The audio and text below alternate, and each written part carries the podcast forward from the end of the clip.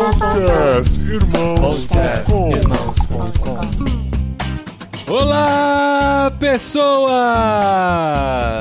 podcastirmãos.com Jetlag entrando no ar. Esse é o último do ano, super especial, número 20. E eu sou o Paulinho, estou aqui com o Hugo, que deixou a Índia porque trabalhava com gente do mundo inteiro para ir para Inglaterra e descobrir que tinha que trabalhar com gente do mundo inteiro também. pois é, eu sou o Hugo, eu estou aqui com o Gustavo, que é brasiliense mas se sente goiano, tem um espírito mineiro e as mãos alemãs, que o rapaz gosta de fazer um queijo e um pão. Tem a mão de mineiro também. que isso.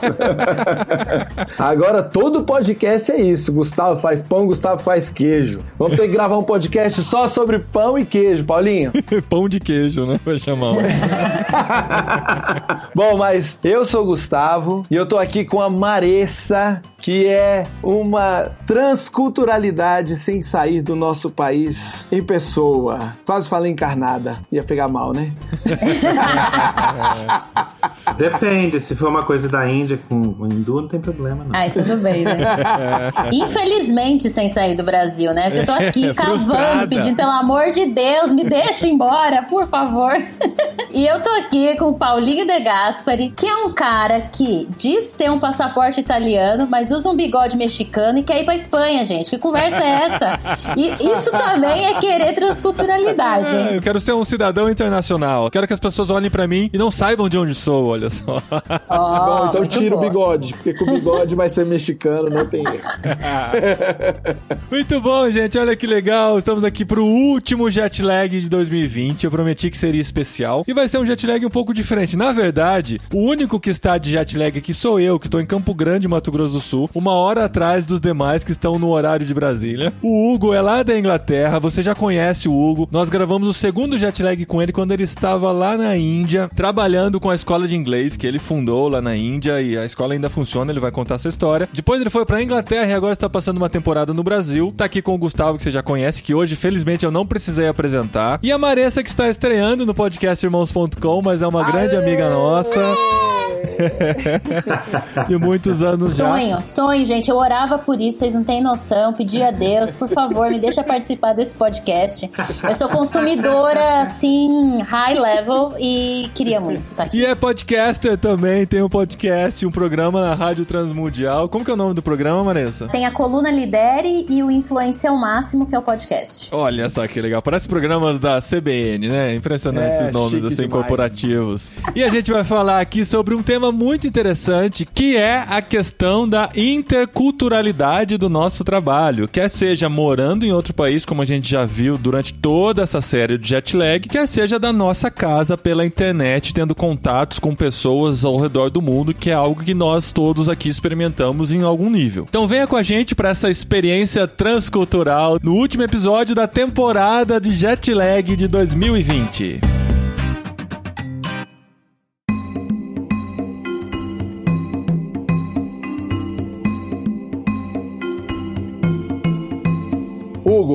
Muito legal ter você aqui com a gente de novo no podcast. Para mim é um prazer enorme ter você visitando o nosso país, a minha cidade, a minha casa. Aê, nós estamos juntos!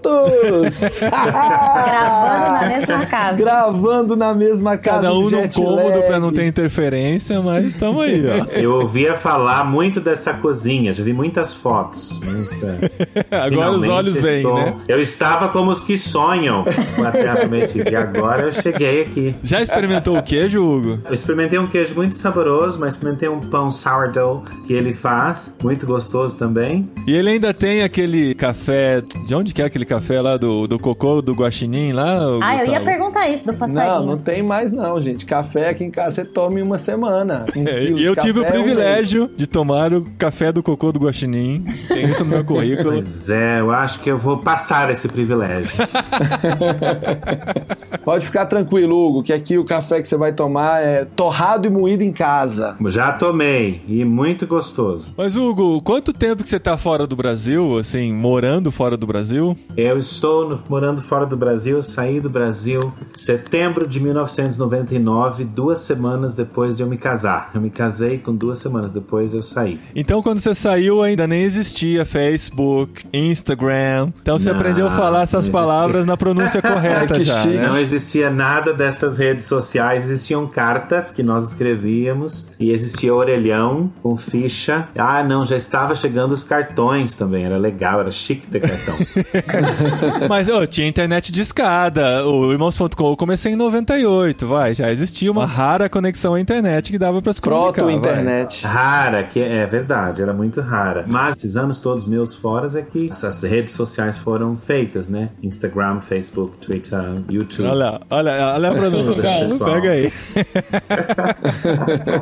Hugo, vou pedir pros meus filhos te ensinar a falar essas palavras em português. É, exato. é. Não, porque a gente brinca com isso, mas assim, eu, eu já contei no podcast, né? Tem um grande amigo, que agora é um grande amigo, um senhor de 82 anos, que é um reverendo anglicano que mora na Irlanda do Norte, com quem eu converso toda semana para praticar o inglês. A gente troca várias experiências, várias histórias e tal. E ele foi missionário em Taiwan lá nos anos 60. Então, assim, a experiência de você viver transculturalmente numa época pré-internet, ele fala que os filhos dele nasceram quando ele estava em Taiwan e ele mandava foto a cada 15 dias para os pais dele que estavam em Londres, no caso, né? Que ele acabou casando com uma norte-irlandesa, mas a família dele era de Londres. Então ele mandava 15 dias depois, chegava a carta para os pais, os pais respondiam falando das impressões, das fotos e tal. Chegava lá em Taiwan. A gente não tem noção da grande vantagem que é viver no século 21 e ter essa possibilidade da gente poder trabalhar transculturalmente e fazer reuniões e tal. Tudo isso a gente tem Sem experimentado dúvida. diariamente, né? Não, e eu falei disso com uma adolescente de 14 anos hoje. Tava conversando com ela, ela sofrendo muito porque mudou da Bahia pra São Paulo e em crises, longe dos amigos. Eu falei: olha a possibilidade que você tem. Eu tava citando isso, que quando eu era criança, filha de pastor, morava muito longe da minha família e minha mãe ia comigo e com meu irmão com fichas na sacolinha pra falar com a minha avó. E acabou a ficha, acabou. Acabou o papo, vai falar com a avó só daqui a uma semana. Olha que loucura. Explica o que são fichas, Marissa. Gente, por favor, hein? Fichinha redondinha, com Uhum. duas entradas de um lado, uma entrada do outro, põe no orelhão e fala com a vovó. Por três Meus minutos. filhos não conhecem orelhão. Meus filhos não sabem o que é É? orelhão. Nunca viram, eu acho. Tipo isso, eu falando pra ela é muito mais fácil. Hoje tem só de enfeite, né, no Brasil. É, São- então. enfeites.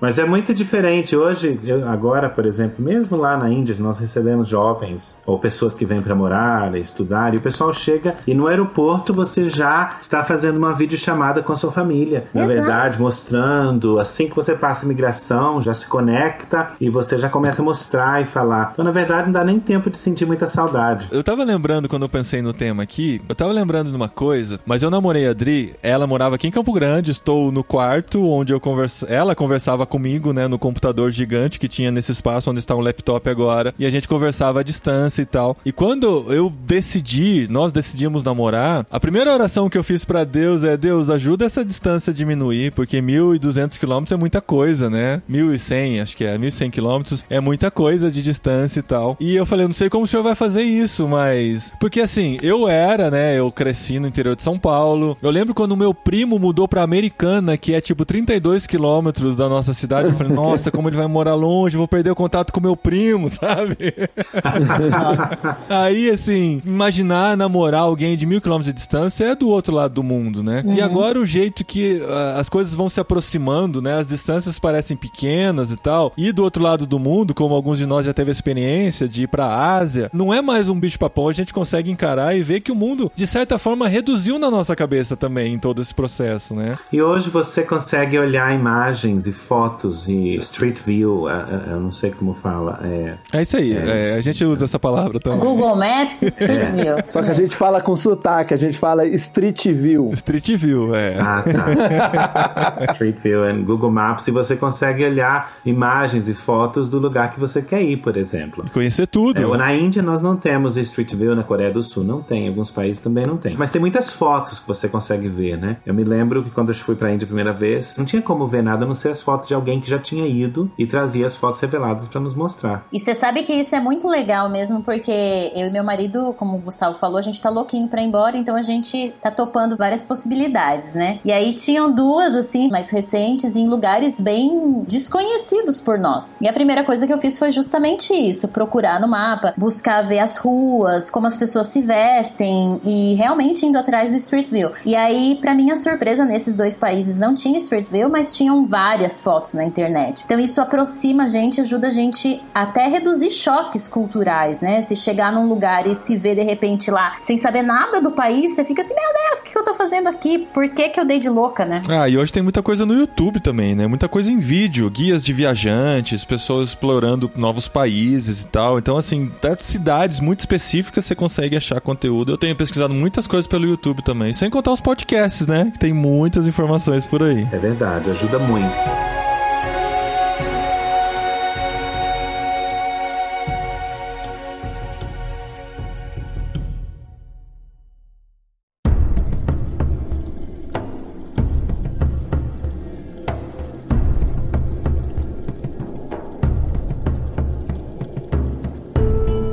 Nossos ouvintes, eles estão com o Hugo na cabeça, que estava dirigindo uma escola de inglês na Índia. Agora a gente tem um outro Hugo que dirige uma organização baseada lá na Inglaterra. Como é que foi essa transição? O que, que aconteceu que nesse um ano e meio mudou tudo, mesmo sem poder mudar de país? Eu não sei nem como você conseguiu, mas. e você tá aqui em casa, né? Vamos lá, esse é tema para conversa mais tarde.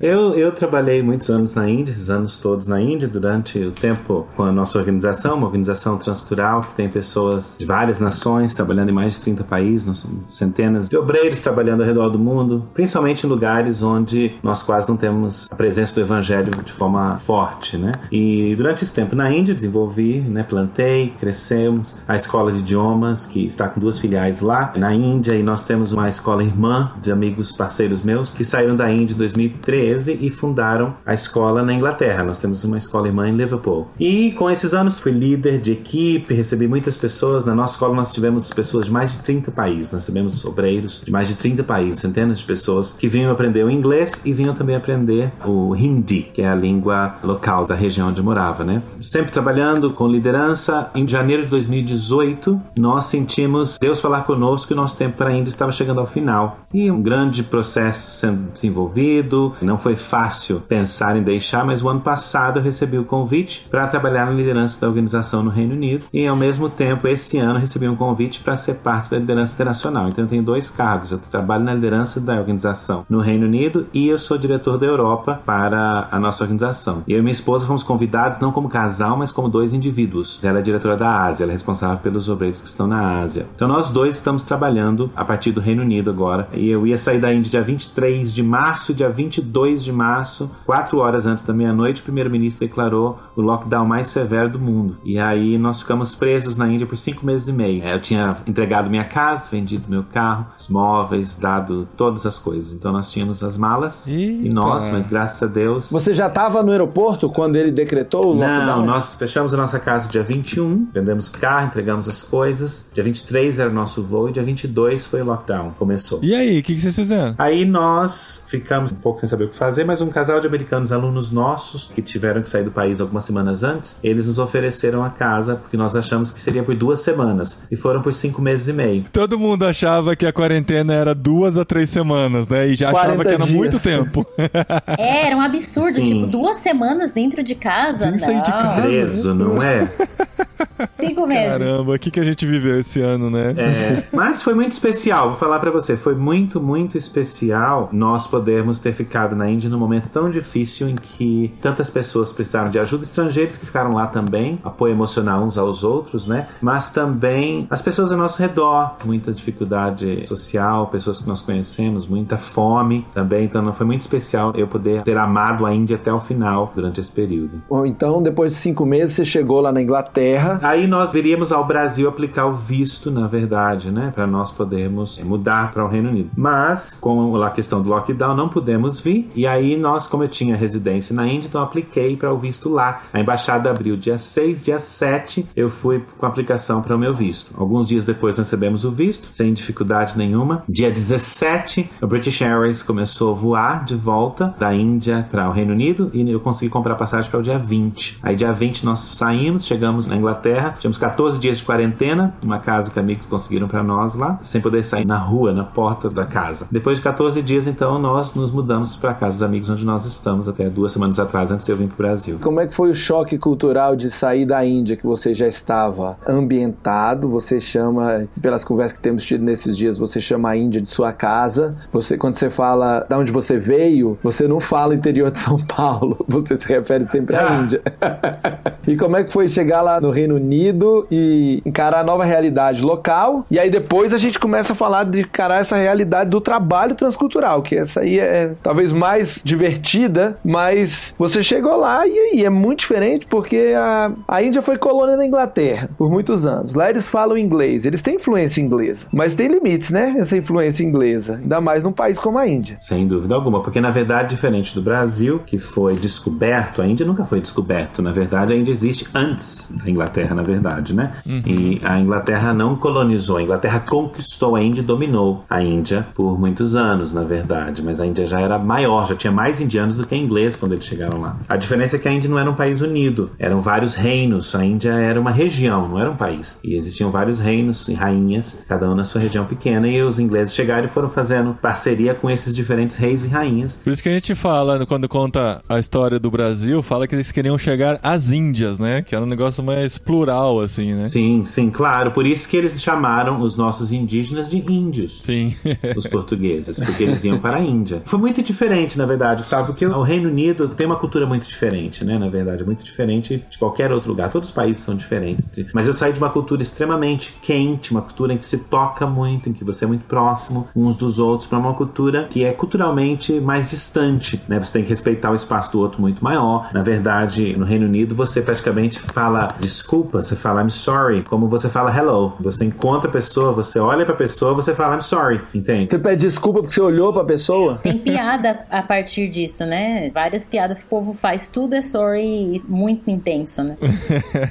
Agora, que loucura, hein, Hugo? Você sai de um Brasil que é quente, vai para uma Índia que é duplamente quente, e aí chega na Inglaterra que é quase um iceberg. Tanto culturalmente quanto de temperatura, na verdade, é muito diferente, né? Comida, todas as coisas são extremamente diferentes. Na verdade, como o Gustavo falou, a Inglaterra tem uma influência grande na Índia, com várias coisas, com chás, com os tipos de comida, né? Na verdade. Então, várias coisas já conhecia, né? Já sabia. E eu trabalho muitos anos com ingleses também. E no meio tempo desses 19 anos na Índia, eu vivi um período na Inglaterra. Aprendi inglês lá em 2000, quando eu cheguei lá. E também já trabalhei na mesma organização como diretor de recursos humanos internacional e tive um tempo lá no Reino Unido também. Então, não é tão difícil. Mas chegar no meio de uma pandemia em que as pessoas estão ainda mais distanciadas umas das outras, as pessoas estão ainda mais longe, na verdade. Você tem que manter a distância uhum. uns dos outros, né? É a questão de conseguir entender e respeitar que não existe cultura certa ou errada, simplesmente é diferente. Eu sempre disse para as pessoas esse tempo todo e hoje mesmo, como nós estamos trabalhando muito online, né, que quando você vai para uma outra cultura, a pessoa que tem que se ajustar é você, não o outro. Uhum. Eles estão no país deles. Quem é o estranho, quem é o estrangeiro, quem é o, o alien, sou eu. Então eu reclame, eu acho difícil a comida, o frio, o lugar. A pessoa que tem que se adaptar sou eu. Que muita gente acha difícil, né? Muita, muita gente acha difícil na Índia, não só brasileiros, várias nações. O pessoal quer tentar mudar, às vezes, o indiano. Eu mesmo sempre falei para as pessoas na nossa escola que se você vinha aprender a língua com o indiano, por exemplo, você não podia esperar que o indiano se adaptasse à sua cultura, porque nós tínhamos, tivemos mais de 30 nacionalidades na nossa escola. Então era impossível você adaptar a cada uma das nacionalidades, na verdade, né? E eu sempre pensei, as nacionalidades estão vindo para a Índia e são eles que têm que se adaptar com o que nós somos aqui. Então eu tenho essa mentalidade, mas não significa que fica fácil, não significa que às vezes você não cansa, não estressa, não se frustra, porque nós somos muito diferentes. Eu hoje me apresento como indo-brasileiro, porque a maioria, parte da minha vida adulta eu morei na Índia, né? Então eu me sinto indiano em várias maneiras, vários trejeitos, várias coisas que eu acredito que são corretas, que não são a maneira como nós brasileiros fazemos. Então mudou muita coisa, né? Existe uma influência muito grande nisso. Essa adaptação cultural deve ser uma coisa muito interessante, né? Eu tava falando com um amigo meu que tá na Espanha, que a gente tá se preparando para ir para lá e tal. Ele fala assim: não é somente o jeito que as pessoas falam, o jeito que elas comem ou o jeito que elas se relacionam. É até assim, você ouve uma buzina na rua, você não sabe o que é essa buzina porque você tá num país que não é o seu, sabe? Você ouve algum barulho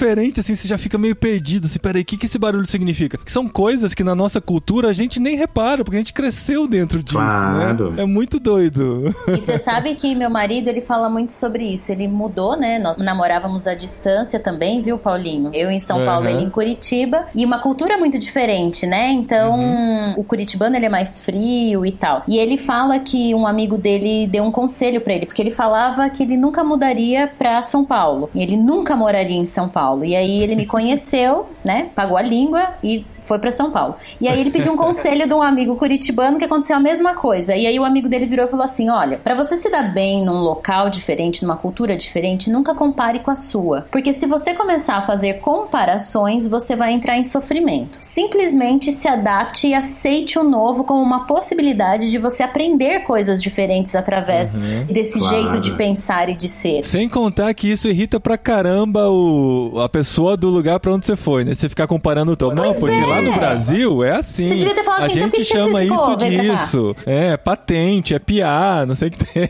É, tipo isso. E uma das coisas que as pessoas mais têm dificuldade, e você faz sem perceber, e eu tentava ajudar as pessoas, é você estar com uma conversa com uma outra nacionalidade, por exemplo, no outro país. É diferente hoje um pouco online, porque cada um está no seu lugar. Mas digamos que você vai para Espanha ou no Reino Unido hoje, ou você no Canadá, como você falou, Marissa, ou na Índia, e você tá lá e os indianos falando assim: ah, então aqui a gente faz assim, e de repente você fala, então, lá no Brasil a gente faz assim. Eu sempre perguntava para as pessoas, mas quem perguntou para você do Brasil? Ninguém.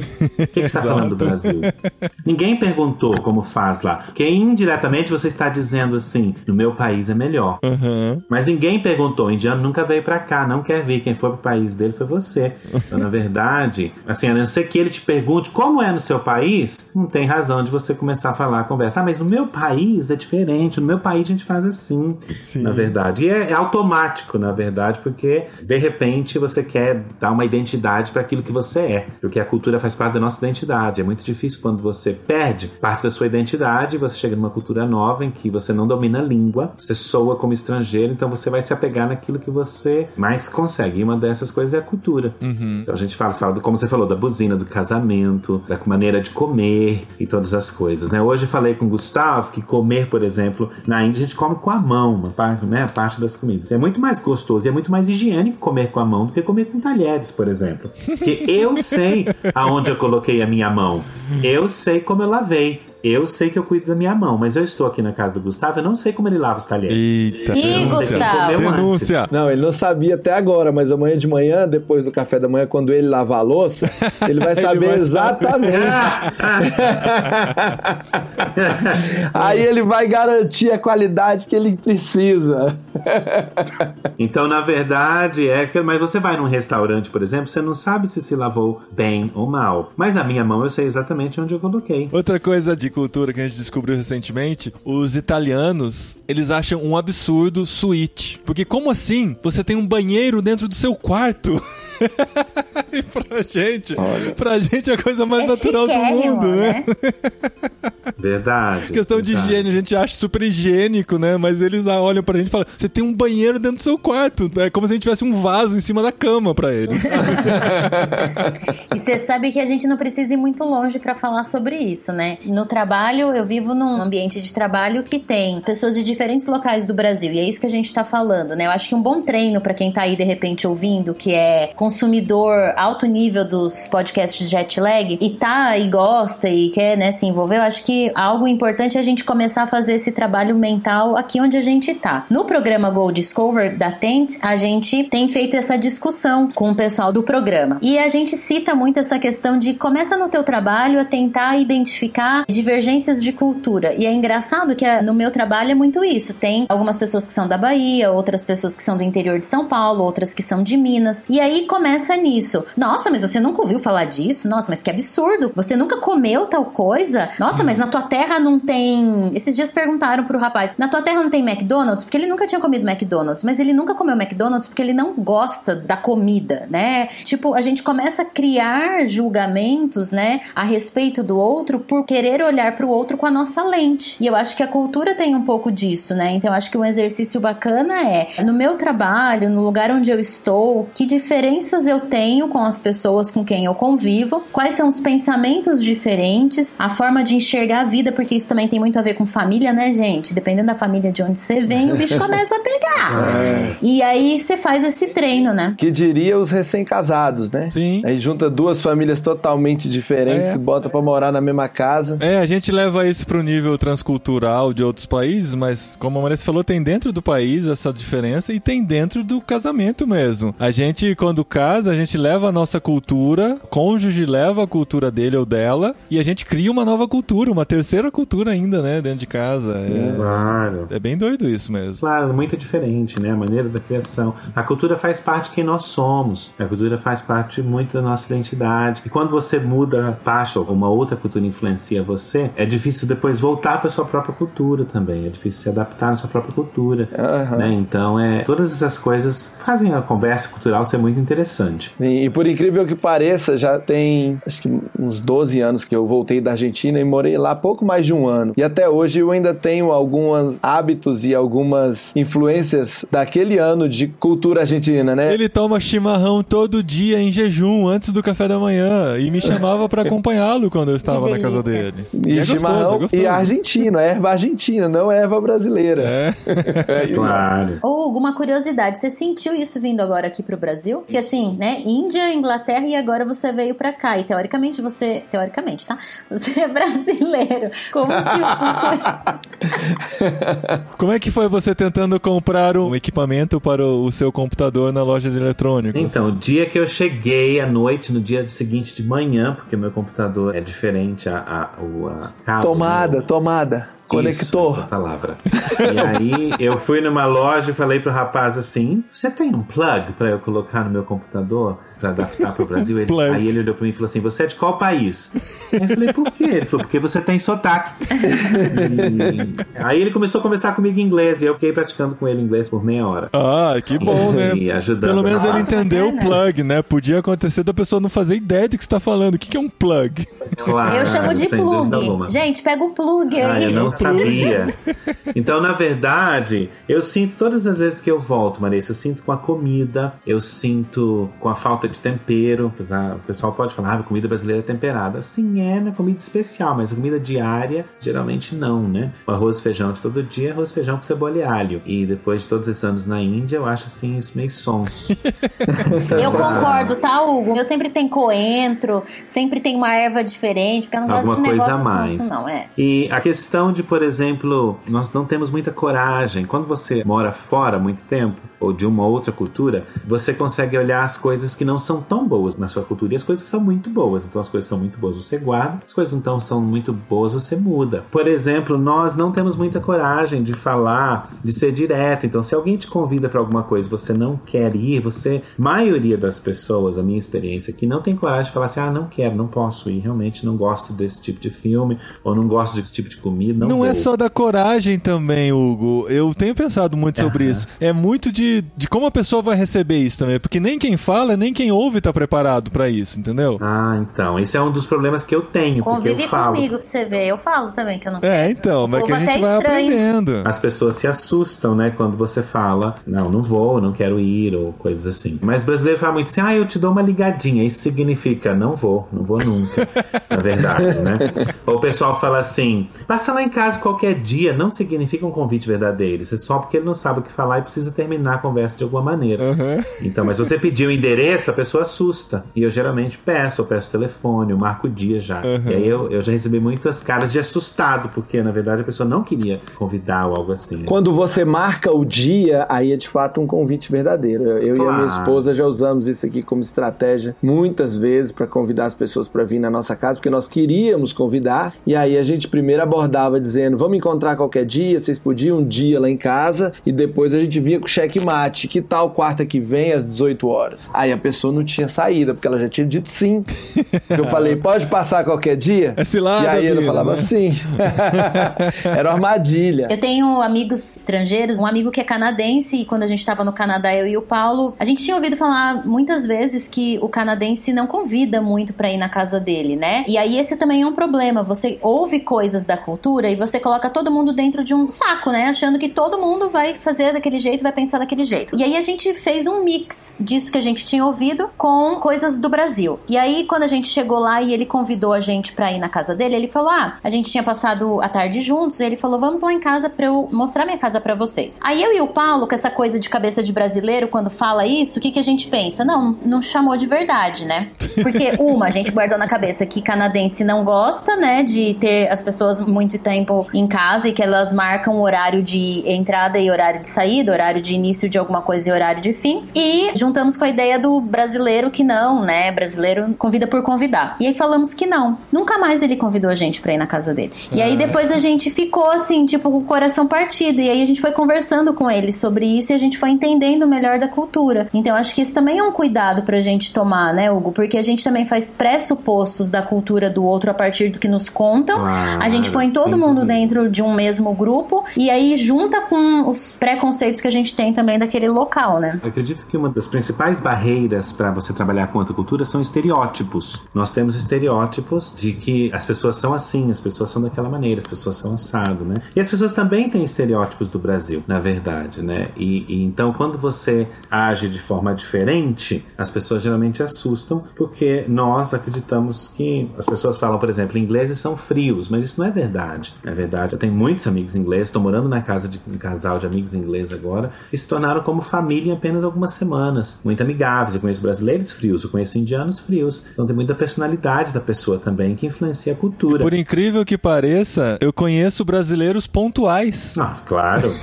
e eu conheço ingleses que se atrasam. Olha isso! Não! não, não, Isso é fake news. Não é impossível. Não é impossível. Aí você fala assim: ah, indiano gosta muito de pimenta, falta cair a boca. Eu conheço muitos indianos que não gostam de pimenta. Olha Toda isso. coisa que tem pimenta, por exemplo. Uhum. Entende? É igual saber que todo brasileiro sabe sambar, dança pelado e joga futebol. Ué, eu não faço, eu não faço nenhum dos três, mas é isso que todo mundo acha. Não, é engraçado que me pedem pro meu marido sambar, gente. E é péssimo, não vai, entendeu? Ele fala, não sei. Eu não conheço o Paulo, eu sei que o samba não passou perto dele nunca na vida. Assim. Ele nunca entrou na fila, gente.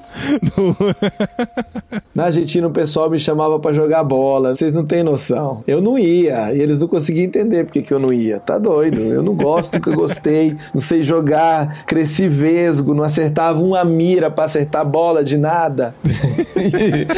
e, e, os caras, você é brasileiro, você joga bem, certeza.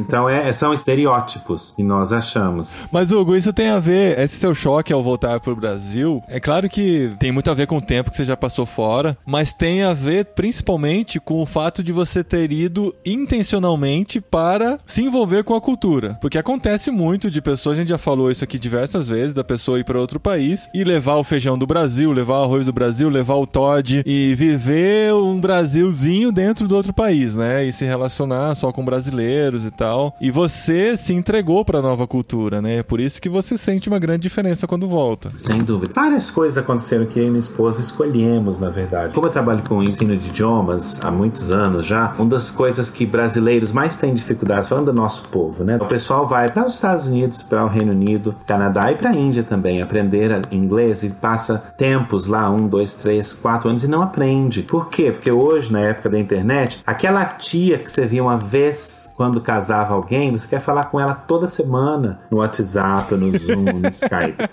Entende? Você via sua mãe uma vez a cada duas semanas, mas agora você fala com sua mãe três vezes por dia, que é necessário. Você quer ouvir todas as músicas possíveis, todos os louvores que se lançaram, todas as mensagens na sua língua. E eu sempre falo para os meus alunos: deixe o português, porque o português não vai sair da sua cabeça, mas a língua nova precisa entrar. Então eu e minha esposa sempre fomos muito intencionais com respeito à língua e à cultura. Entende? A minha cultura não vou esquecer, a minha língua não vou esquecer. Mas a cultura nova eu preciso me entregar completamente. Então nós geralmente nos entregamos completamente à tradição, à maneira de fazer, à maneira de comer, até o design da casa, de como colocar as coisas, assim, por exemplo. Porque na verdade eu não quero que necessariamente a pessoa do país que eu estou entre na minha casa e sinta que está numa casa fora do país dele, numa casa estrangeira. Algumas coisas são impossíveis, né? Por exemplo, toda casa na Índia tem uma cama na sala. É? E isso nós nunca colocamos. Então toda sala na Índia tem uma cama, geralmente uma cama de solteiro. E isso nós nunca conseguimos colocar. Qual que é a intenção? Para dar uma dormidinha mesmo? Não, é porque tem muita gente na casa, né? Então às vezes não cabe no quarto mesmo.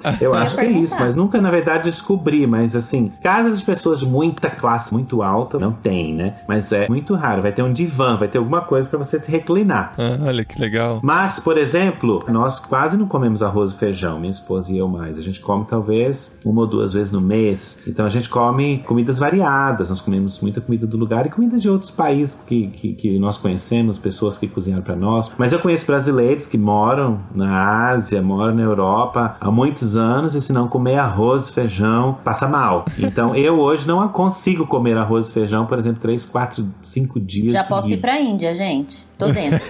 não, e você sabe que isso é engraçado mesmo. E eu acho que comida diz muito sobre a cultura. Se você quer conhecer uma cultura, prove os sabores dela, né? Prove uhum, a comida, sim. entre dentro desse aspecto. Eu e o Paulo, quando começamos a viajar para fora, a gente foi viajar com um casal em que, principalmente o marido, sentiu muita falta do arroz e feijão. E a gente ficou só 14 dias num país diferente. Ele reclamava todos os dias que não tinha arroz e feijão. Ah, e a gente não, falava assim, gente. gente, não, não pode. Aproveita. Não tava aproveitando, é. Agora, deixa eu voltar numa questão que você falou do estereótipo, que eu acho que tem mais uma dica bacana aí, né? Mas eu ouvi muito sobre se você quer liderar ou se você quer aprender mais sobre uma cultura, não crie esses estereótipos e chegue com um coração humilde, com os olhos abertos e os ouvidos bem abertos também para perguntar ah. mais, olhar mais, observar mais para que os estereótipos saiam de cena e que você tenha uma nova concepção daquelas pessoas. E nas reuniões do Go Ahead, e aí o Gustavo vai saber, a Deepa, que é da Índia, ela estava contando pra gente numa das reuniões de planejamento, né, do programa internacionalmente, e aí ela virou e falou assim: "Olha, cuidado realmente em tirar conclusões sobre a Índia como um todo, porque ela diz: no sul tem um tipo de comportamento e no norte tem outro tipo de comportamento. Então, quando a gente for falar sobre determinado assunto, pergunte de que região é e pergunte para a pessoa qual é a opinião dela sobre aquilo, para que você compreenda e aí sim faça comentários disso, né, ou sugestões. Na verdade, é que nós pensamos, é como se o Brasil hoje, essa potência mundial que nós somos, né,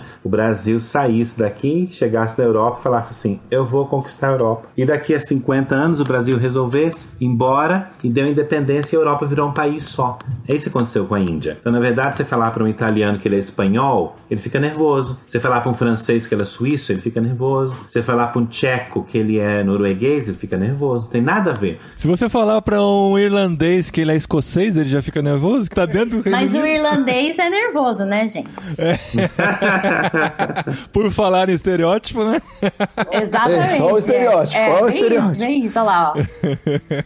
Então, na verdade, as pessoas pensam na Índia como uma coisa só e tudo igual. A terra da pimenta e tudo isso. Não é verdade. Cada estado, o estado que eu morei, a língua que eu aprendi, viajando para o estado vizinho, eu não consegui conseguia ler as coisas, porque a escrita é diferente, entende? A cultura é diferente. Dentro de cada estado tem subdivisões enormes, na verdade, culturalmente. No meu estado, apesar de ser uma língua principal, nós tínhamos três outras línguas que se falavam, dependendo da região, da área das montanhas. E não é dialeto, como a pessoa fala, é um dialeto? Não, não é dialeto igual de São Paulo, de Goiás, que é um dialeto do português, na verdade, né?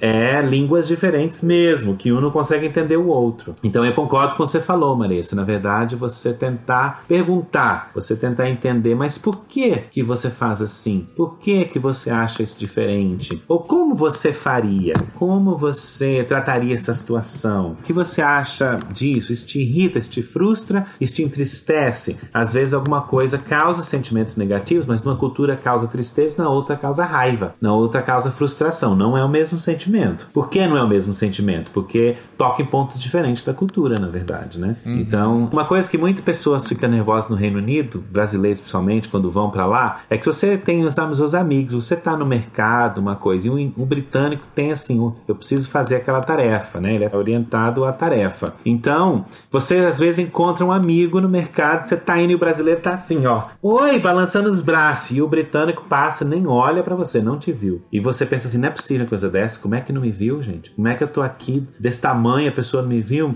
E depois você conversa com a pessoa e a pessoa não viu mesmo, porque a pessoa tava focada naquilo que ela estava indo fazer. E não, não é, não é de maldade, não é de nada, né? Simplesmente porque é diferente. Mas nós tiramos conclusões de que, ah, a pessoa tá chateada, a pessoa não gosta, a pessoa é isso e aquilo, né? E é bom deixar bem claro que pode ser que tenha algum inglês que vai te abraçar também, tá? Porque eles não são uniformes. Muito. Fora do Covid, né? Muito. Gente? É, exatamente.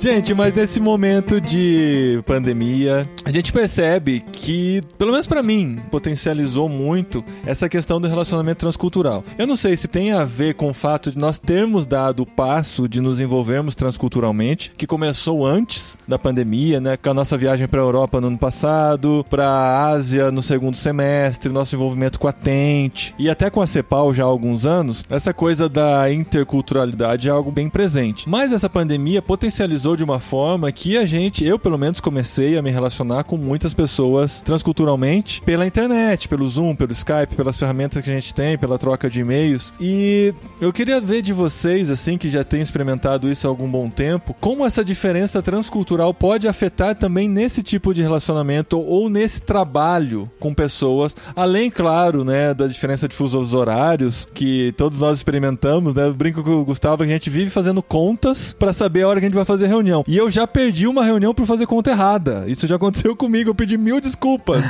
Falei, caramba, eu marquei o horário, fiz a conta errada, não percebi que tinha entrado o horário de inverno na Itália. E escrevi para ela, ainda bem que ela estava disponível e pôde fazer a reunião uma hora depois. Mas já aconteceu uma experiência muito legal que eu tive de fazer pela OMF uma reunião, que o fuso horário começava na Califórnia e terminava na Austrália. Passava por Singapura, por Londres. E sem encaixar uma reunião com gente ao redor do mundo todo é uma coisa impressionante, né? É muito difícil. Hoje eu participei de uma reunião com 100 pessoas. O horário, a pessoa em Oregon, nos Estados Unidos, era 5 horas da manhã. E a pessoa no Japão, eu acredito que era às 10 da noite, talvez. E é muito legal isso, né, gente? É muito legal. Você se vendo na câmera da pessoa, um tá vendo o sol nascer, o outro já tá no escuro do quarto. É, é muito emocionante. É, o que eu acho mais divertido é todo dia de manhã eu entro numa reunião cedinho e eu falo bom dia, boa tarde, boa noite. e o pessoal responde bom dia, boa tarde, boa noite. Porque tem gente em todos os horários. Eu acho isso super divertido. E eu acredito que esse momento da pandemia, o que, que ele fez foi facilitar as coisas. Porque todo mundo que tinha medo, que tinha receio de entrar numa reunião online, de se relacionar de forma online, tinha muita gente que estava arraigada. Eu preciso pegar um avião e ir uhum. para outro lugar. Eu preciso chegar e te encontrar. E aí a pessoa parou de ter essa opção. A gente, por exemplo, na Tente, a gente tinha muito hábito de fazer eventos e nos eventos a gente encontrava a equipe. E esse ano a gente não fez nenhum evento presencial e a gente, bom, a gente aqui no Brasil fez a reunião de planejamento na primeira semana de janeiro, só que o planejamento furou, porque é, aí depois cara. não podia fazer mais Eu participei de, de tanta reunião de planejamento em janeiro e fevereiro, que arrependimento. Quanto tempo perdido, gente? Vocês dois estavam estavam aqui, né? É. Paulinho É e Marisa verdade, estavam tava aqui junto com a gente na reunião. Mas teve a do Vocari também, cara. A gente passou três dias num retiro, planejando o ano, cara. Mas assim, não usou 1% do que a gente planejou depois de três dias de trabalho.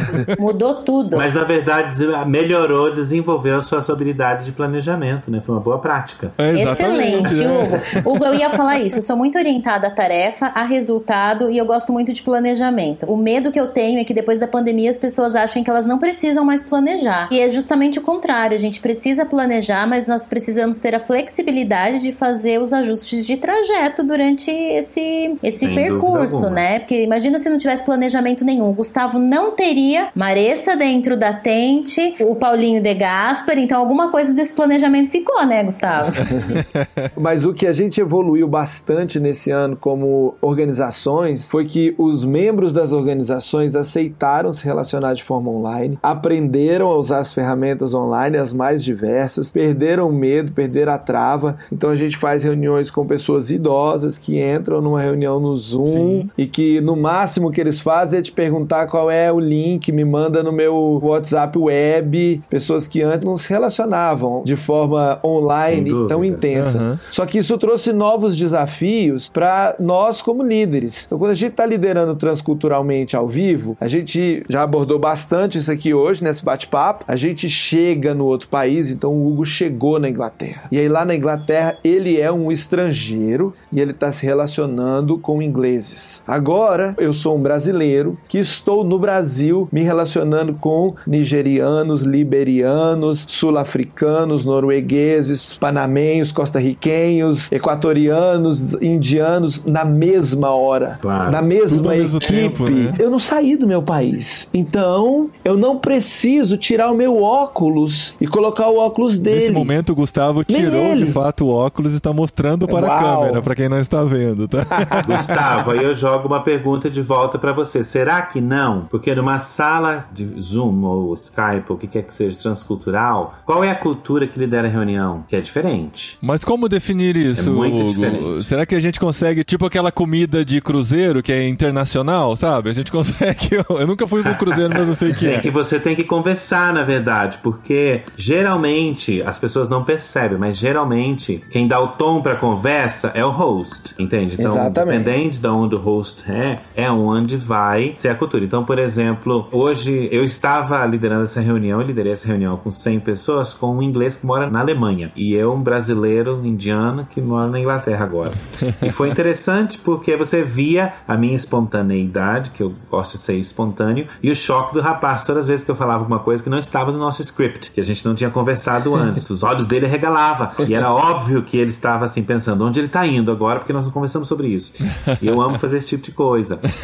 Então, assim, sobre mutar os microfones, sobre quem fala primeiro, sobre quanto tempo você fala, qual é o tempo, porque cada cultura permite, nós mesmos aqui entre nós quatro já cortamos um ao outro várias vezes. Depois o Paulinho vai ajudar e vai dar um jeito para parecer que não. Essa é a graça do podcast, né, gente? cortamos um ao outro. O que, na verdade, algumas culturas isso não acontece. Então, se você está numa reunião que é um norueguês, ou um britânico, ou um canadense que está liderando, e você, como vai brasileiro, entra na conversa da pessoa, você é, vai ter um Eu problema sério. demais. Porque você e, não e no, usou, e no trocou os óculos. gente, ó, do jeito que eu tô fazendo agora, tô falando por cima do Hugo. Se eu não faço isso, eu nunca consigo falar, porque vai emendando uma conversa na outra e às vezes a gente tem que se atropelar mesmo pra conseguir. Não, Então, Paulinho, peraí, peraí, quem peraí. emenda Não, somos peraí, eu nós. que vou falar aqui. Peraí, escuta, quem vocês emenda dois. são os brasileiros. Peraí, não consigo falar. É verdade, você ouve podcasts gringos, americanos e tal, eles têm a fala direitinho, um conclui a fala, o outro Tem a vem. pausa, é. Ou tem a pausa, ou a deixa pro outro acrescentar e tal. Mas eu gosto muito mais do nosso Gente, estilo. eu né, levantei a mão aqui na ferramenta. Levantei a mão- Eu levantei a a mão. ferramenta de favor, levantar a mão.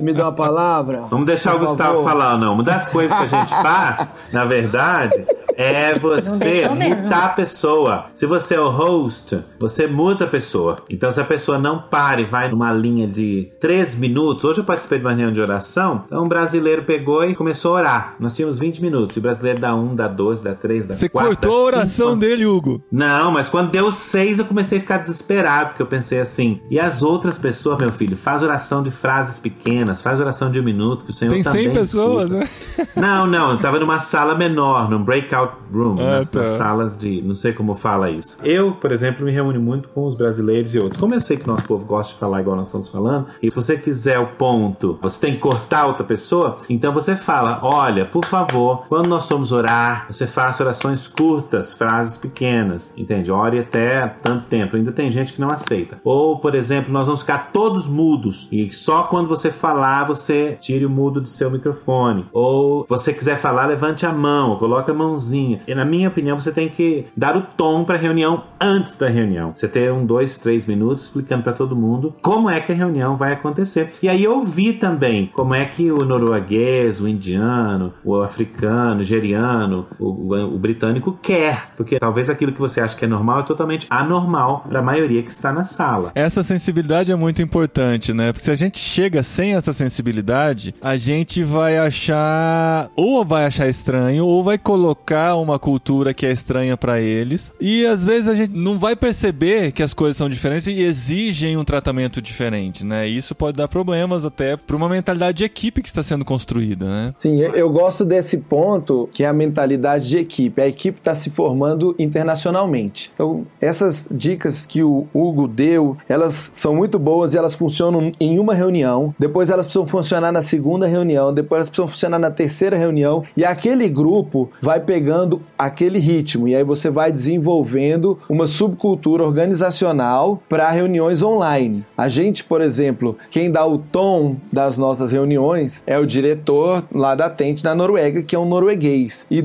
algumas coisas muito importantes para ele são começar e terminar no horário. Então, quando eu me atraso de um a dois minutos, ele me manda uma mensagem no WhatsApp perguntando se eu vou faltar à reunião ou não. Eu adoro isso. Entendeu? Eu também. E muitas também, vezes. Não, mas isso é da subcultura de vocês. muitas vezes o que tá acontecendo é que eu tô apanhando pra ligar o computador, que resolveu atualizar um negócio. Por que, que não ligou antes? Dois, prepara 15 minutos. minutos. Não é pra deixar pra Porque ligar eu tava às na outra 9 reunião. horas, Gustavo. Você liga às 10 Não, você não tá 9. entendendo. Já fica esperando. Vocês que fazem uma reunião por dia, tudo Eu bem. entendo, Gustavo. Eu irrito muito, por exemplo, estando no Reino Unido, quando você tem uma reunião em que nós temos cinco de fala inglês e nós temos dez de fala português e espanhol. Mas a reunião tem que ser em inglês porque os dez de fala de português e espanhol falam inglês e os cinco ingleses não falam a outra língua. E a questão de pontualidade, que não é importante. O importante é eu estar com vocês. O importante não é a hora.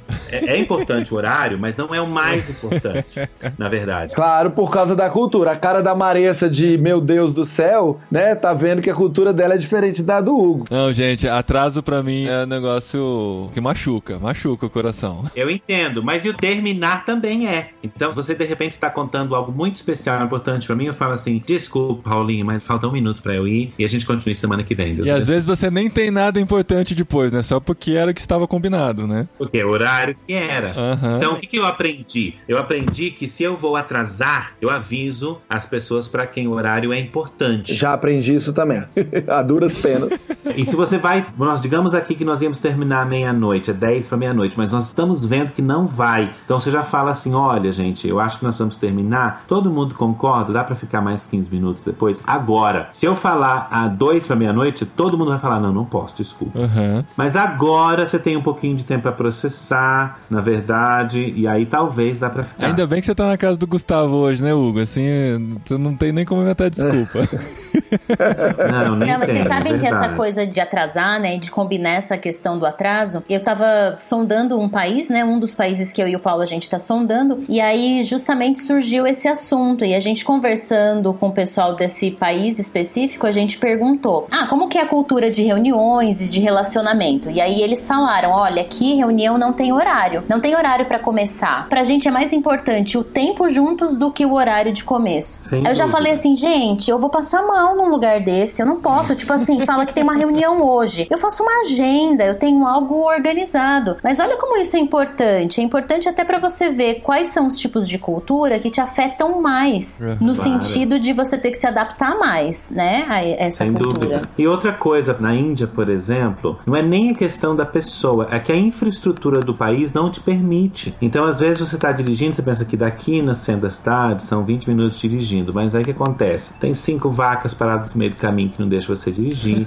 tá tendo uma manifestação, uma caminhada de hindus ou de muçulmanos, ou uma grande multidão na sexta-feira perto da mesquita orando, e você tem que parar. E aí o tempo que você planejou, que você chega lá, você não chega. Ou você vai comprar um sapato, você fala, tenho 20 minutos para comprar um sapato, mas você anda em várias lojas porque o seu número, a sua cor não tem, porque não tem aquilo que você quer. Então a estrutura do país não permite que a sociedade seja extremamente voltada ao tempo. Nós estamos ficando voltados ao tempo mais no Brasil porque o país se desenvolve, as coisas ficam melhores, mais rápidas. Então você está numa conexão ruim lá na Nigéria, lá na Índia, por exemplo, e você não tem como você falar assim, ah, eu vou só fazer um pagamento no banco rapidinho aqui em 5 minutos e eu te encontro, porque não vai durar 5 minutos, vai demorar muito tempo. Mas quando você está lá e quando você está estressado, você esquece isso, você então culpa a pessoa, mas a pessoa não conhece diferente. Quem conhece diferente é você que foi para outra cultura. A pessoa não conhece diferente, na verdade. E aí vem um ponto que eu acho muito importante, que a gente como cristão, a gente tem que ter uma sensibilidade para esses problemas culturais, por mais que a gente esteja num time multicultural e que passe por situações onde você se sente ofendido e você fala o seguinte: essa outra pessoa tem inteligência cultural suficiente para não me ofender com esse comentário. Sem dúvida. E aí eu tive uma oportunidade de exercitar essa humildade e trabalhar ela. Eu estava numa reunião e o colega da Nigéria, que já me conhece há alguns anos, no meio da reunião eu falei assim: quem pode fazer uma ata dessa reunião? Eu perguntei, ninguém se ofereceu. Eu falei, não, então eu faço. Aí o nigeriano falou: é melhor você não fazer, porque pode ser que a gente não entenda seu inglês.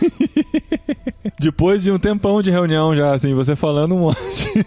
Não, a gente tava três dias juntos fazendo reunião direto. Naquele mesmo ano, a gente tinha ido pro congresso nas Filipinas, ficamos hospedados, eu e ele no mesmo quarto, cinco dias. e, e, ele, ele mandou essa no meu inglês. inglês. Não, e o inglês do nigeriano, né, que é mega fácil de entender. mega fácil. Ele fala o dialeto dele. E assim, na hora eu tomei um choque, né, e eu me ofendi. E aí eu falei, não, eu tenho que colocar o olhar dele só que eu não conseguia achar um olhar dele porque eu o via como uma pessoa preparada transculturalmente. Nós dois tínhamos nos encontrado nas Filipinas, a gente estava na Noruega, ele é um líder que treina missionários, entendeu? Então eu esperava dele mais sensibilidade. E aí, depois conversando com a minha esposa, a gente chegou à conclusão que se eu que tive essa percepção dos dois lados da cultura, é que Deus estava abrindo meu olho e que eu é que tinha que demonstrar o amor do cristianismo não me ofender, continuar me relacionando com ele, é, me esforçar para melhorar o inglês, se fosse mesmo o caso. Mas a gente precisa, como líder transcultural, de ter essa sensibilidade. Vai ter horas que você tem que baixar a guarda, você vai se ofender, você vai se chatear, por mais aberto transculturalmente preparado que você esteja, mas aí você lembra que você é cristão e que você quer demonstrar para aquele povo que você está liderando o país verdadeiramente de onde mas você, você ainda vem. não superou isso, né, Gustavo? Não, superei, continuo continuo conversando com ele, até indiquei a Maressa para trabalhar numa equipe com ele. eu tenho uma explicação linguística para isso, Gustavo, que eu posso te dar depois, de por que ele falou do seu inglês. Não, dá para todo mundo ouvir. Conta Porque, pra gente agora. Ué, a explicação é, o nigeriano, o indiano, o singapuriano, ele nasce e cresce falando inglês. O sotaque dele é aceito internacionalmente como um dos sotaques de inglês. Então, o sotaque indiano não tem o sotaque errado. Não é só sotaque britânico americano, né? Você tem todos os outros. E quando você olha todo o Império Britânico, todo que chama de Commonwealth em inglês, aonde as pessoas nascem, por exemplo, você tem o inglês singapuriano, você tem o inglês sul da África, você tem inglês, por exemplo, como da Nigéria, você tem o inglês da Índia e Paquistão, Bangladesh, que é muito parecido ali, que foram colônias britânicas. E eles nascem, muitos nascem, crescem falando inglês e é um sotaque aceito como um dos sotaques de inglês, como é o escocês, como é o inglês e como é o galês e o irlandês. Mas o nosso, que foi aprendido, não é considerado um sotaque de inglês. Eu acho que isso faz tanto sentido que na prova do IELTS eu tinha que fazer prova do listening com o sotaque indiano e com o sotaque australiano e com o sotaque é de outros países. Você tinha Sim. que entender todos os sotaques? Sim, cai na prova. Caramba! É, concordo. Quando, gente, quando, eu preparo alunos para IELTS e dos livros que eu uso, eles usam de vários lugares. Por quê? Porque, na verdade, se você pega um inglês e você dá um indiano falando ou um nigeriano, o inglês não tem nenhum problema de entender. Porque é um sotaque aceito como um dos sotaques do inglês. Entendi. E um sotaque de uma pessoa de fala latina, ou de grega, ou de russa, ou de japonês ou de chinês não é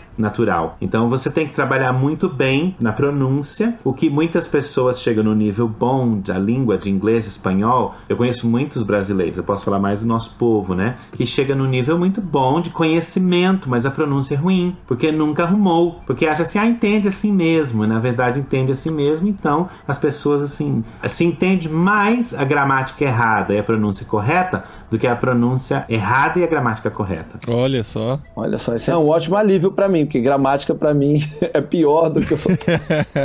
Sim. E eu acho que uma coisa legal também que me fez pensar isso que você falou, Gustavo, é assim, quando alguém fala isso, a gente toma para nós, né? O que, que ele tem contra o jeito Claro, como eu estou pessoal. falando? E às vezes eu acho que a gente tem isso, né? A gente brinca e fala de estereótipos, mas eu falei logo em seguida um estereótipo e acontece isso. E aí a gente fala de respeitar e tal, mas a gente também acaba julgando, assim, ah, porque eu tinha muito isso de conviver com pessoas de outros países, e eu falava, gente, mas eu não tô entendendo essa língua. Nossa, que pronúncia ruim. Quem disse que é ruim? É ruim pra quem, né? É ruim pra mim que não tô É, entendendo? é, ou é, é. ruim? Então acho que faz a gente refletir também sobre isso, né? E melhorar o nosso E você tem pessoas que falam didaticamente ruim mesmo, né? Você tem brasileiros que falam é, Uhum. didaticamente. Eu, dependendo da área de Portugal, eu não entendo o que a pessoa fala. Eu tenho participado de algumas reuniões pela OMF e esse casal de amigos meus, né, que estão no Brasil, me incentivam muito, né? Foram até os que me mandaram lá pra Ásia ano passado tal. Me colocaram na fogueira, né? Eu aceitei e foi muito interessante. E quando eu participo em reuniões e eu tenho que explicar as coisas em inglês e tal, a gente sempre fica com aquela insegurança, sabe? Ah, nossa, nossa, errei aquela palavra. Uma coisa que ficou na minha cabeça um tempão. Eu queria utilizar among, mas eu utilizei between pra várias coisas. Eu falei, caramba, isso aqui é tão básico, como que eu errei nisso e tal, né? Aí sempre fica aquela sensação de que eu errei uma coisa básica, né? Um dia ele mandou uma mensagem pra mim falando, uma mensagem tava em inglês, eu não lembro exatamente como que era, mas era algo do tipo assim: "O seu sotaque pra mim significa coragem". Eu achei muito legal isso, porque assim, a gente, por mais que a gente tenha limitações, a gente ter essa coragem de se expor e conversar numa língua que não é a nossa já é algo significativo, né? Claro que sim, sem dúvida alguma. Outra coisa, nós também, nós somos muito, culturalmente, nós como os brasileiros, nós, em algum momento da história nossa, foi ensinado pra nós que eu não falo bem. Então os brasileiros já falam isso. Então, E tem a tendência de pedir desculpa pelo inglês, né? Sorry, my o English. pessoal fala assim, ai, desculpa, meu inglês não é bom. Eu falo, não é bom com o quê? Com quem você está comparando? Você é um nível de A1, porque hoje, né, A1, A2, B1, B2, pre-intermediate, intermediate. Você é um intermediate, então você é um muito bom intermediate. Realmente, você não é um pós-intermediário, você não é um upper intermediate, sem dúvida alguma. Mas você é um ótimo intermediate. Você é um elementary, então você é um ótimo elementary. Ou você, então, é na verdade entender aonde é que você está e naquele lugar que você está, você é muito bom. É igual você pegar uma pessoa nova convertida e falar assim, mas você é ruim, você é fraco, cara. Olha lá o, o Russell Shedd, cara. Mas não dá, não. Você Quem não é você, não, né? Vai do Russell Shedd. Olha, Russell Shedd, mas o Russell Shedd caminhou com Jesus. Você não parece Paulo. Mas ele não parece Paulo mesmo. Ele não parece Russell Shedd mesmo. Ele não parece ainda. Entende? E a mesma coisa com respeito ao idioma. Mas nós já começamos a pedir desculpa. Então, essa questão também de aceitar que o nível está diferente, de aceitar a correção e de aceitar que, que pode melhorar. Não existe aquele que não pode melhorar. Se você acha que você já fala uma língua estrangeira bem suficiente, que você não precisa melhorar, então você não fala. É. Isso é verdade. Você não tem consciência da sua própria limitação, né? É isso mesmo, é verdade. Gente, muito bom. Eu gostei muito do papo, a experiência toda do Hugo, da Maressa. A Maressa trabalha também bastante internacionalmente, né? Ela está, além da Tente, ela está envolvida com a Envisionar, que trabalha com o Global Leadership Summit, né? Que traz para o Brasil, que não deve ser fácil fazer um evento nos padrões americanos dentro do Brasil. Imagino que tem muita história para contar nesse sentido. Usando igrejas como infraestrutura. Exato. Não, é- não e, e isso é muito verdade. Eu quero fazer só mais um adendo. Pra mim, em relação a essa questão de cultura, tem um gap, um gap não, né? Tem uma diferença muito grande entre a cultura corporativa e a cultura cristã. E eu saí do mundo corporativo e hoje eu estou trabalhando só com cristãos praticamente. E isso também exige de nós um outro olhar, né? E essa necessidade de começar a compreender a partir do ponto de vista do outro, né? Compreender por que, que ele pensa desse jeito. E realmente, além dessa diferença cultural do corporativo para o cristão, tem essa diferença realmente, Paulinho, da cultura americana tendo que ser implementada aqui no Brasil, nos moldes que a gente tem aqui no Brasil, com a realidade que a gente tem aqui no Brasil. É um desafio. No próximo ano, não posso deixar de fazer meu jabá, né? No próximo ano, a gente vai ter muito treinamento online. Se Deus permitir, a gente vai ter treinamento presencial partir do segundo semestre. E a nossa intenção é que ah, você que está aí ouvindo jet lag, está acompanhando a vida de tantos brasileiros que encararam e foram morar em outro país com o objetivo de compartilhar o evangelho, e você tem essa vontade de compartilhar o evangelho, você veja que é possível, tem como você se preparar, tem como você se ajustar, tem como você ir, tem como você abençoar. A gente vai ter mais treinamentos na Tente, a gente vai ter uma nova temporada de jet lag, visitando outros países, conversando com outras pessoas que foram esse ano durante a pandemia para outros países. A gente apoiou a caminhada, eles já estão lá e a gente só está esperando que eles vivam suas experiências, seus choques, que tenham histórias para contar. Tem várias pessoas que estão aí na nossa lista de convidados para o é, ano e que vem. Essa pandemia Eu precisa espero- acabar para eles saírem de casa e conhecerem o país também, né, gente? A gente falou de Go Ahead, falamos de Go Discover e esses são programas da Tente. Então eu aconselho, se você tá perdido, chegou agora e não sabe do que a gente tá falando, entra no site da Tente, que também vai estar aí no post, e vocês conseguem conhecer melhor dos nossos programas. E nos programas a gente trabalha também a questão da transculturalidade, dessa adaptação da língua, e a gente aborda esses temas de forma mais profunda. Então vale muito a pena. Se as pessoas aí, olha, com essa questão toda online, como eu falei, nós temos as escolas na Índia, nós temos escola no Reino Unido, escolas que você pode aprender inglês, espanhol, alemão, conosco online, é um custo-benefício maior, professores extremamente qualificados, que eu garanto que você vai aprender, você pode ter o seu dinheiro de volta. Olha, Hoje nós Ó, conseguimos- curti, hein? Eu garanto isso. Opa! E nós podemos também oferecer visto de estudantes, tanto para o Reino Unido quanto para a Índia, para as pessoas virem estudar conosco. Oh, Então, que é- legal. é algo- Qual que é o site mesmo? A gente já falou no outro programa com você. heritageinstitute.in heritageinstitute.in Legal. O link está aqui no post, você vai conhecer mais. Eu também recomendo muito as aulas do Perspectivas, que tem pelo menos umas duas ou três aulas nesse sentido, que são fantásticas, fantásticas. O Perspectivas está sendo oferecido online, então para você conhecer mais sobre o desafio transcultural, o desafio missionário e entender mais sobre essas questões culturais, Perspectivas Brasil é um super curso para você fazer também, ó. Então não faltam opções para você melhorar aí no seu aprimoramento, no seu preparo. E tudo online hoje disponível, né? Tudo disponível online agora, exatamente. E uma última indicação muito legal. Vamos ver se eu vou falar certo. O Hugo vai fazer minha correção do inglês, tá? A Culture Bound é um site muito legal que tem podcast falando sobre cultura, transculturalidade. É um grupo americano que tá falando sobre isso. E eu, como tô me preparando, tenho ouvido esses podcasts justamente com tema de cultura. Então vale muito Olha a pena. E, e é em inglês pra quem tá querendo treinar, né? Ouvido, treinar o inglês aí é uma ótima indicação. Qual que é o nome? Fala de novo, porque... Ai, eu meu Deus, preciso- não, fala aí, Hugo, fala aí, que ficar É vergonha. culture, culture bound. Culture, culture bound. Você sabe o que significa em direção à cultura? Exatamente. Ok, quando- Certo. Em direção à cultura. hein? Viu, gente? Que chique, tem aula de inglês e de pronúncia no podcast. É isso aí. Foi.